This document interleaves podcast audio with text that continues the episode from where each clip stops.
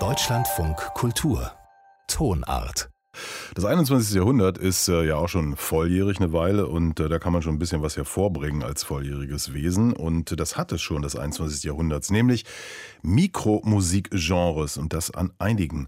Und äh, das ist etwas, das vor allem mit dem Internet zu tun hat. Äh, vielleicht erinnert sich der eine oder die andere an Begriffe wie Witch House oder Vaporwave. Das ist geprägt worden, äh, diese, das sind geprägt worden, diese Begriffe von Menschen, die ihre Musik auf YouTube oder Soundcloud veröffentlichen. Und äh, das wird dann berichtet in Online-Blogs. Also man muss da sich schon irgendwie zurechtfinden in der virtuellen Welt. Aktuell spukt ein neuer Begriff durchs Internet, der das Digitale sogar im Namen trägt, Digicore. Die Musik, die damit beschrieben wird, die klingt zum Beispiel so. Sometimes I shouldn't text you. You act just like my ex do. You know I try my best to catch you. You wanna be so perfect, so it's silicone. For the last two years, I've been alone. For my last few pics, hope you fucking choke. I'm on a bring of insanity, summer. I wanna slam my head against the wall. So I cannot feel at all. She doesn't really like me, she likes alcohol. Where's my fall? Das ist der Musiker Glyve mit I Wanna Slam My Head Against the Wall. Das Stück ist im März erschienen und hat auf Spotify jetzt schon 8 Millionen Aufrufe. Glyve ist 16 Jahre jung, kommt aus einer Kleinstadt in North Carolina, jetzt auch nicht unbedingt das Zentrum der populären Musik. Und das ist ein Vertreter dieser neuen Internetmusikrichtung namens Digicore, wie man es so richtig ausspricht. Mein Kollege Mathis Rabe hat sich damit äh, genauer beschäftigt. Hallo. Schönen guten Tag.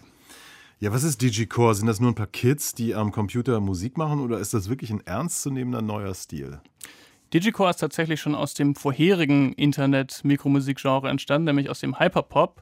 Das war ein Begriff, den die Blogs geprägt haben, damals für die Musik des britischen Labels PC Music oder von der Band 100 Gags. Das ist Musik, in der so Tropen von elektronischer Popmusik stark überzeichnet werden. Ganz hektische, ganz grelle Musik eigentlich. Und im Gegensatz dazu würde ich sagen, klingen diese Digicore-Produktionen jetzt so, dass man denen ein bisschen anhört, dass die mit einfacheren technischen Mitteln entstanden sind, im Schlafzimmer, im Kinderzimmer. Hyperpop war sehr maximalistisch und Digicore kann man sagen, ist eher Lo-Fi und auch melodisch im Gesang merkt man da unterschiedliche Einflüsse, dass die Digicore-KünstlerInnen auch einfach jünger sind. Da hört man Einflüsse von Soundcloud-Rap und von dem Emo- und Pop-Punk-Revival des letzten Jahres, während die Hyper-Pop-Leute immer eher so am 2000er Mainstream-Pop orientiert waren. Hm. Die Protagonistinnen des Digicore sind jung, also 15 bis 18 Jahre. Sie haben stilistische Neuheiten ausgemacht, aber kann man auch von einer Szene sprechen? Die sind tatsächlich sehr vernetzt durch das Internet natürlich. Man kann einige Schlüsselfiguren dieser Szene auch live etwa schon auf einen Discord-Server zurückführen, wo sie sich vor etwa drei Jahren kennengelernt haben. Also so ein Online-Dienst, der ursprünglich vor allem für Videospiele genutzt wurde, heute für alles Mögliche, eben auch von diesen Leuten zum Musik machen zum Beispiel. Und das ist interessant, dass die Menschen in dieser Szene also von Anfang an vernetzt waren. Dadurch haben die auch Supportstrukturen etabliert, unabhängig von der Musikindustrie. Man hat immer den Eindruck, dass es denen gar nicht so wichtig ist, zum Beispiel einen Labelvertrag zu unterschreiben, sondern dass die wirklich gemeinsam wachsen wollen. Und das ist bisher dann auch ganz gut gelungen. Natürlich zum Beispiel durch die Lockdowns, wo die ganze Musikwelt eh aufs Internet zurückgeworfen waren und so junge Menschen, die sich da sehr gut auskennen, dann einen Vorteil haben. Hm, interessant. Das ist völlig egal, ob dann einer in North Carolina oder Seoul oder äh, Gütersloh sitzt. Man trifft sich in dieser Welt, auf diesem Server. Spannend. Äh, was ist es denn äh, auf einer musikalischen Ebene, was diese Musik erfolgreich macht, vor allem bei Gleichaltrigen? Äh, ja, die da über Social Media äh, erreicht werden oder was ist da los? Ich glaube, das ist Musik, die sich tatsächlich in die Online-Erfahrung dieser jungen Zielgruppe sehr gut einfügt. Das sind ja Songs, die nur so ein bis zwei Minuten oft lang sind, die sehr chaotisch, sehr eklektisch klingen, sowie durch TikTok oder Instagram zu scrollen auch sehr chaotisch und eklektisch sein kann. Kinderzimmer, Bedroom Productions, wie man so schön sagt, haben wir gesagt, sowie ganz viele von den Videos, die man auf TikTok oder Instagram sieht, auch direkt aus dem Schlafzimmer kommen, aus dem Heimischen. Diese Songs bilden also ganz gut ab, wie es ist, als Teenie durchs Internet zu scrollen und ist deshalb, glaube ich, in dieser jungen Zielgruppe dann auch erfolgreicher als der sehr auf Hochglanz polierte Hyperpop. Manchmal hört man dann sogar im Beat noch den Benachrichtigungston von irgendeiner Handy-App, der dann da noch eingebaut wurde. Ja, dafür haben wir ein Beispiel. Die Musikerin Osquin ist eine zweite Schlüsselfigur des Digicore und die hat äh, letztes Jahr den bis heute größten Digicore-Hit gelandet.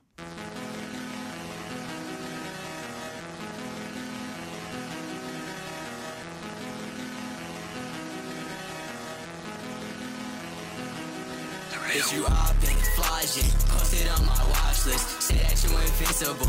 Okay, nigga, watch this. One phone call and his brains will get to mopping. Sorry, I'm so hyped up. I'm just dumb obsessed with violence. Anxiety, I'm running out of options. Cut them on my life just like a photo. I just crop them. If, if they start to bother me, I cut them off or stop them. Why am I so ignorant? Why am I so toxic? I don't want that many friends in the first place.